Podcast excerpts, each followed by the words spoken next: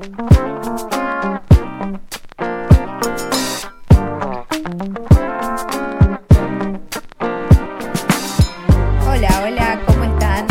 nombre es Pierina, estoy grabando el primer episodio del 2022 de este podcast que grabo desde Dinamarca. ¿Por qué estaba en Dinamarca? Todavía ni yo lo sé, pero bueno.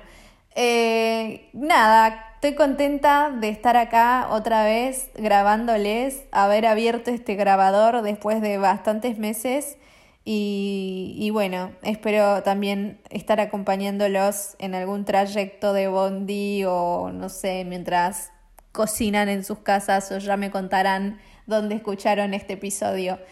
Eh, arrancó el año, arrancó el año muy heavy, eh, incendios, guerras, pandemia, no sé qué más eh, nos depara la verdad que posta, no sé hasta dónde puede llegar, es surreal. Ver las noticias eh, pareciera que uno está, no sé, que te, en, en, un mal viaje de alguna cosa, que estás teniendo una pesadilla, pero en realidad estás viendo noticias.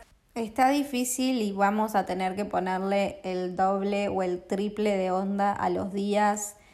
Por suerte hay muchos memes y muchas, eh, muchos recursos para descomprimir esto pero eh, ah, está difícil. Hablando en serio, em, bueno, lo de la guerra realmente parecía algo muy lejano y muy, muy, improbable hace una semana atrás. Eh, las mismas personas que, que, están allá dicen en sus testimonios, no, no pensábamos que esto iba a suceder, veía una chica de mm, Costa Rica eh, que decía que bueno, que ella estudia en Ucrania, que vive allá, que tiene su novio, su vida, sus cosas, eh, y que ni, que ni de casualidad pensaba que esto iba a, ser real, o sea, como que iba a ser real, que iba a tener que evacuar, que iba a tener que meterse en un búnker, estaba por decir sótano, pero bueno, sí, un poco sí, eh, no es lo mismo igual.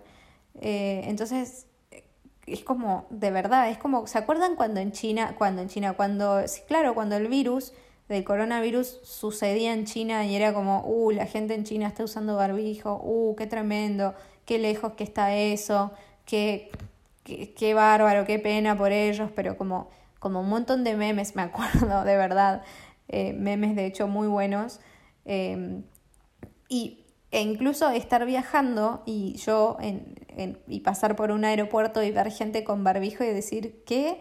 O sea, qué exagerados, por favor, qué maniáticos, o sea, qué, qué show, ¿entendés? Tipo, gente con barbijos, me parecía que estaban haciendo realmente un show, eh, teatreros. y después, o sea, barbijo obligatorio durante creo que todo un año para entrar a todos lados. O sea, es una locura, de verdad, es como que posta que tal vez es muy reciente como para que lo podamos ver, pero dentro de unos años, si es que hay unos años más adelante y tengamos nietos o sobrinos o generaciones, no sé, de otro momento nos pregunten o les contemos esto, de verdad es como surreal, es como una película, todo lo del coronavirus, de los cierres de fronteras, eh, después la vacuna, que la vacuna sí, que la vacuna no, que la vacuna eh, no dio tiempo para testearse bien y que ya nos empezaban a vacunar y ni se sabían los efectos ni la efectividad y que los antivacunas, que esto era una conspiración, que el virus no existía, que el virus existía. O sea, era como, de verdad, es agotador, o sea, me, me canso de solo recordarlo.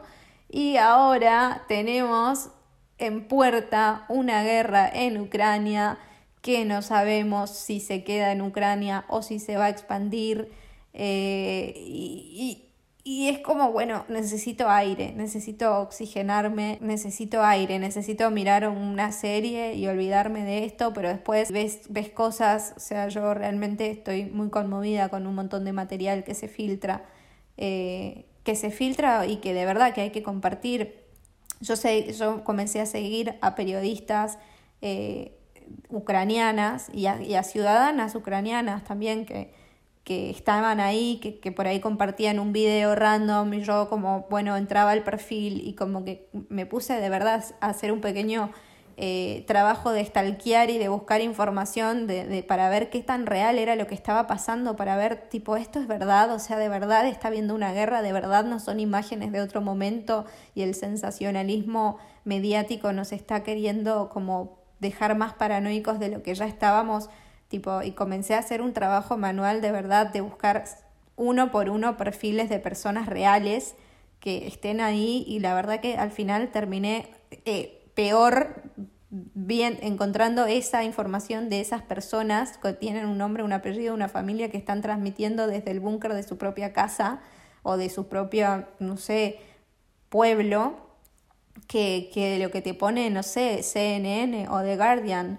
Entonces es como de verdad muy, como que, no sé, me parece que es momento de hay Argentina con la que estuve hablando que también se manifestó preocupada por este tema y otros que ahora vamos despacio porque necesito aire, como dije hace un ratito. Eh, entonces me parece que bueno, que hablarlo y que decir eh, esto, por lo menos nos puede ayudar a no sentirnos solos en la preocupación, no sentirnos solos en la indignación y en el no dar más, porque de verdad yo ya no doy más. me pasó, voy a contar algo personal. Eh, mi novio, Iván, yo les juro que en cinco años de relación jamás, nunca, jamás en cinco años me dijo la oración, estoy preocupado. Nunca. O, o esto me preocupa o no sé, esto. La preocupación nunca él me dijo, estoy preocupado por esto. Y ahora en estos días, últimas 48 horas, me lo dijo, me dijo la oración, y yo, ¿qué? O sea, como tipo, abrí los ojos enorme. Eh, Iván dijo que está preocupado, o sea, detengan el mundo, Iván está preocupado, o sea, de verdad, es una persona con la cual estoy hace cinco años y nunca lo escuché decir estoy preocupado por un tema, de verdad, nunca, siempre tiene como una capacidad de, enfriar todo y de mirar todo como buscando la solución y siendo como más bueno, pero si pasa esto, se hace esto, no sé, ni idea. Anécdota. Primera vez en cinco años que me dice una persona que está preocupada. Fin. Siguiente página. Bueno, ¿ustedes cómo están viviendo todo esto? Eh, me gustaría, bueno, saber también de ustedes, obviamente.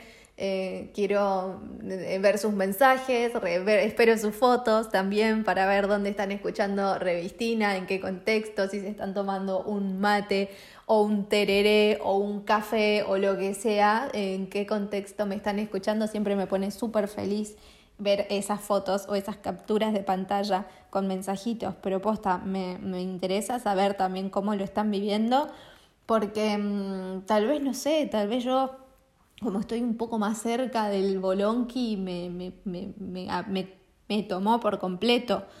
Eh, yo he ido a la marcha que se hizo acá en Copenhague hace unos tres días por ahí, me parece, ya estoy un poco confundida con las fechas, pero he ido a, a poner mi presencia. Imagínense, era una marcha en ucraniano y en danés. O sea, yo realmente fui a poner y a sentir que de verdad fue muy movilizante. He visto escenas eh, con personas como llorando o abrazadas o, hablando por teléfono con sus familiares, o sea, de verdad como yo soy como un poco ridículamente sensible y empatizo muy rápido con las causas y las cuestiones.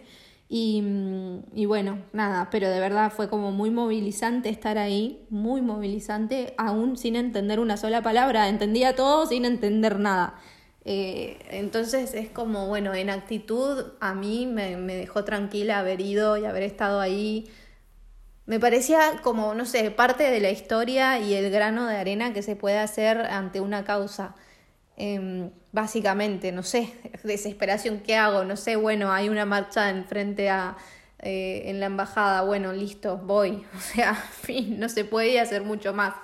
Así que, que bueno, es, esa fue mi, mi manera de, de, involucrarme y después, bueno, también uno tiene que seguir con su vida.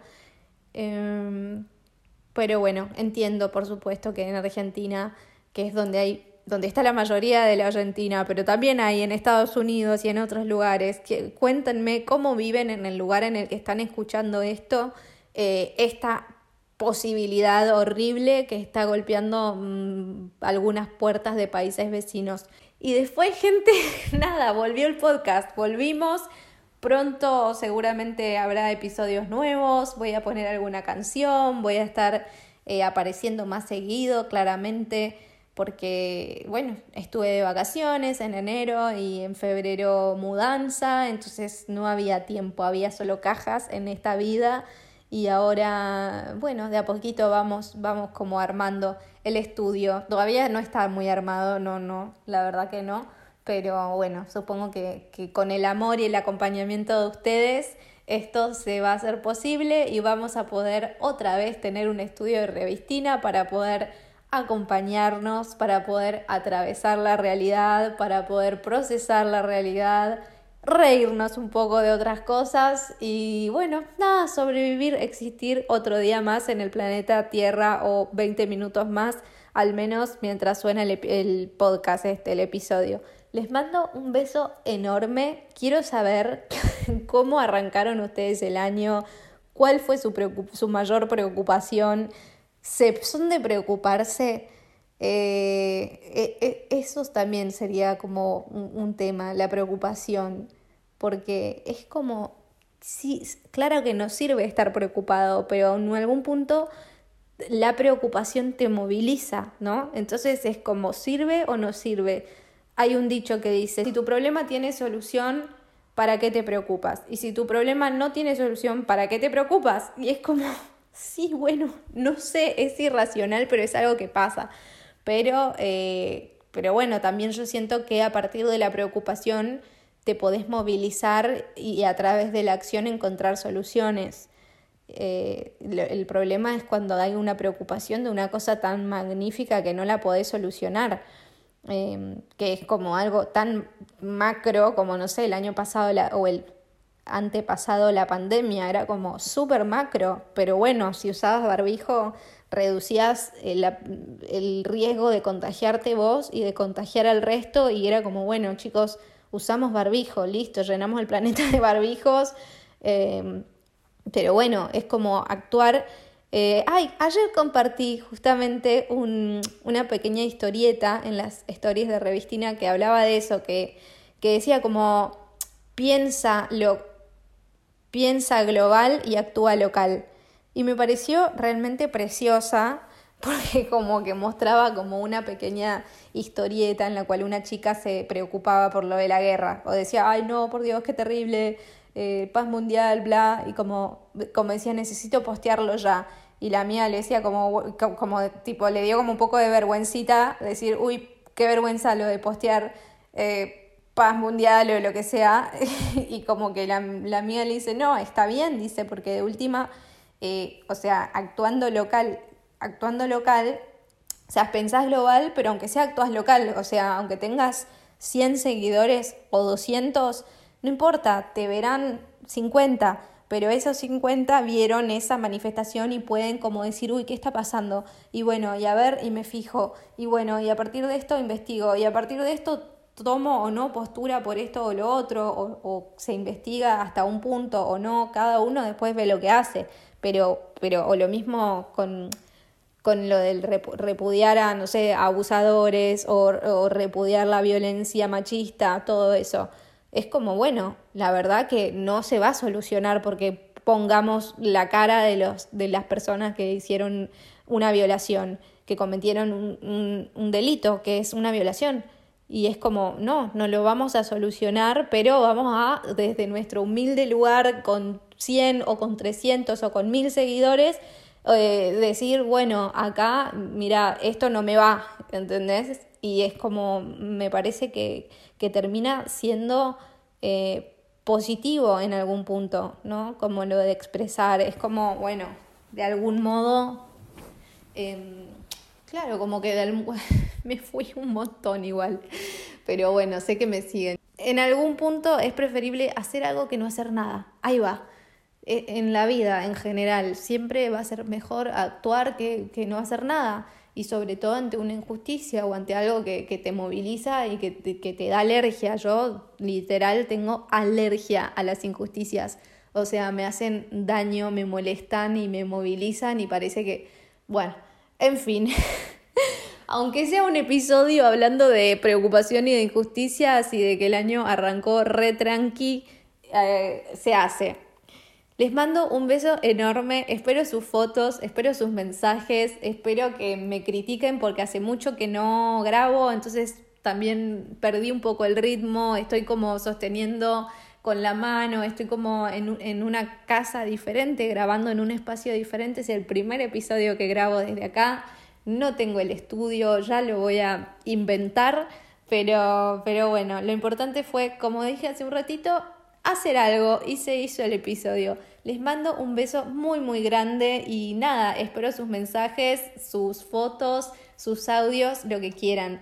El primero de varios episodios de Revistina del 2022. Un beso enorme y hasta la próxima.